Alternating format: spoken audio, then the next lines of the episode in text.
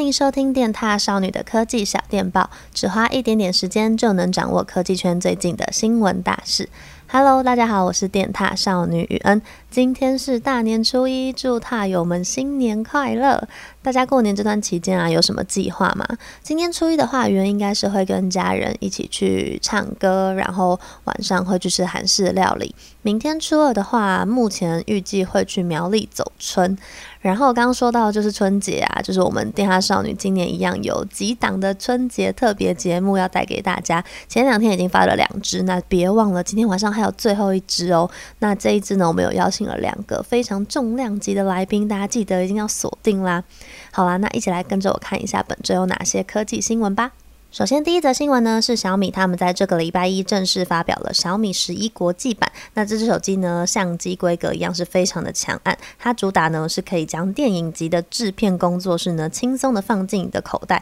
等于说是随手拿起来拍都可以拍大片。那它搭配就是强大的 S 八八八处理器跟高效的充电速度，想必呢也是二零二一上半年非常值得期待的手机之一。那它这是国际版呢，是随盒都会附充电器的，那换算台币下来呢，大概是两万五。五千块左右，那目前是有传出它可能会在三月份的时候在台上市，米粉们就再期待一下吧。那除了小米十一国际版之外啊，其实小米的创办人雷军他在前几天的时候也有跟米粉们进行了一场面对面的交流活动。我觉得那个交流活动还蛮有意义的，他整个大概花费是三个小时左右，然后雷总啊就是非常有耐心的回答米粉们的各个问题。然后在活动中啊，他有被问到说，就是今年会不会推出 Mix 系列的新手机？结果你们知道吗？他本人就直接亲口证实说是会的。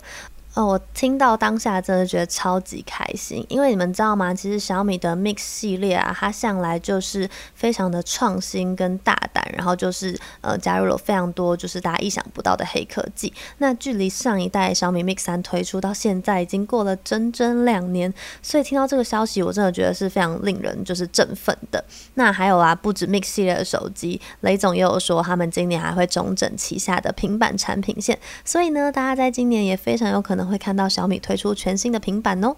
那在访谈中啊，其实雷军也有提到，他们的小米 Mix 系列啊，第一代跟第二代回响都蛮好的。那他们在第三代的时候，就是尝试做了滑盖的设计。我自己其实觉得这个设计蛮酷的，而且就是有种很复古的感觉。但可能就是没有符合到就是主流市场的胃口吧，所以他们就是没有想到那时候的批评声量就变得比较多，然后也因此让整个团队就开始有点倍感压力，很担心说他们之后推出了新手机啊，万一对不起米粉们的期待，那要怎么办？但老实说啦，就是小米他们近几年针对手机一体上展现的硬实力，我觉得相信也是大家有目共睹的啦。那究竟这次最新的小米 Mix 四会为大家端出什么样子的黑科技呢？我们就一起拭目以待吧。再来第二则新闻，有獭友是小手机爱好者吗？苹果呢，在去年推出了五点四寸的 iPhone 十二 mini 之后啊，就有传出非常多的手机品牌也有一开始想要推小手机，包括先前就有传出 Sony 家他们非常经典的 Compact 系列有可能会回归。除此之外啊，前几天也有消息说，华硕他们今年除了会带来他们新一代的 ZenFone 八之外，也有可能会推出一款小尺寸的旗舰机 ZenFone Mini。这个 mini 尺寸大概会是多小，以及它会不会延续就是前几代都有的翻转镜头设计呢？就是目前大家非常好奇的点。那我其实也蛮想问问，就是踏友们，对于现在很多手机品牌啊，喜欢这样子一次推一整个系列，然后有很多不同大小尺寸的手机给大家选择，这件事情你们有什么看法呢？我个人其实应该算还蛮乐见这种状况的吧，因为我觉得品牌端就是一次端出了非常多不同的尺寸给大家，让大家依照自己的需求去做选择，所以对于消费者来说，他应该会更加清楚他们各自的定位，所以你在入手的时候应该就不会这么两难。